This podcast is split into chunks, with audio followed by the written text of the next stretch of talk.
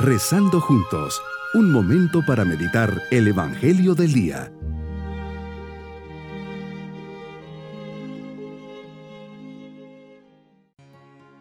Hoy 11 de julio les saludo de forma especial en este día de la fiesta de San Benito Abad. El nacimiento de San Benito es fechado alrededor del año 480. Procedía de la región de Nurcia. Sus padres le enviaron a estudiar a Roma. Él, sin embargo, no se quedó mucho tiempo en la ciudad eterna. Muchos de sus compañeros de estudio vivían de manera disoluta. Él no quería caer en los mismos errores, solo quería agradar a Dios. El periodo que pasó en Subiaco, periodo de ermitaño, de soledad con Dios, fue para Benito un momento de maduración. Allí debía soportar y superar las tres tentaciones fundamentales de todo cristiano. La tentación de autoafirmarse y el deseo de ponerse a sí mismo en el centro. La tentación de la sensualidad y por último la tentación de la ira y de la venganza. En el año 529, Benito dejó Subiaco para sentarse en Montecassino en todo el segundo libro de los diálogos, Gregorio nos muestra cómo la vida de San Benito estaba sumergida en una atmósfera de oración, fundamento de su existencia. Sin oración no hay experiencia de Dios. Meditemos el Evangelio de San Mateo capítulo 19 versículos 27 al 29. Jesús en este día, Pedro tiene en su corazón un interrogante. Difícil muchas veces de encontrar respuesta y solución si tú no lo aclaras y explicas, especialmente en medio de este mundo en que buscamos tantas seguridades y nos apoyamos en cosas palpables y tangibles y que traigan un bienestar personal ante lo que decidimos. Pedro te pregunta, nosotros lo hemos dejado todo y te hemos seguido. ¿Qué nos va a tocar? Con una mirada de amor y gratitud por el gesto de dejarlo todo, le dices, les aseguro el que por mí deja casa, hermanos o hermanas, padre o madre, mujer, hijos o tierras, recibirá cien veces más y heredará la vida eterna. Le agradezco a Pedro el haberte hecho esta pregunta, porque se requería valor para entregarte acerca del justo premio venidero, cuando uno ha hecho ciertos sacrificios o ha dejado muchas cosas. Me pregunto en serio y a conciencia, ¿Acaso las cosas de Dios se hacen por un premio o por una utilidad? Sin duda que no.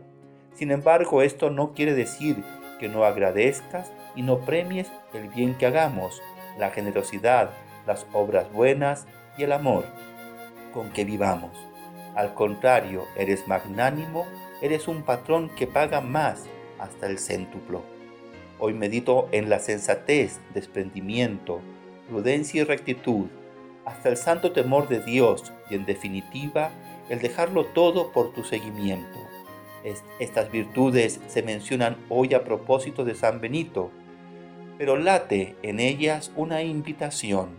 El que por mí deja casa, hermanos o hermanas, padre o madre, mujer, hijos o tierras, recibirá cien veces más y heredará la vida eterna. Fue ese el camino de San Benito, lo dejó todo. Y de otros muchos hombres y mujeres que lo han dejado todo para consagrarse en la vida religiosa. Pero nada sirve desprenderse de todo lo material si el alma no renuncia a lo único importante, a uno mismo finalidad de todo aquel que se consagra a Dios, desapegar el alma de todo lo que le estorbe para ser solo de ti. Y es por ello que este reto y esta invitación interpelan también a quien no está llamado a la vida consagrada. La esencia de la vida cristiana es la misma. Abandona tu egoísmo.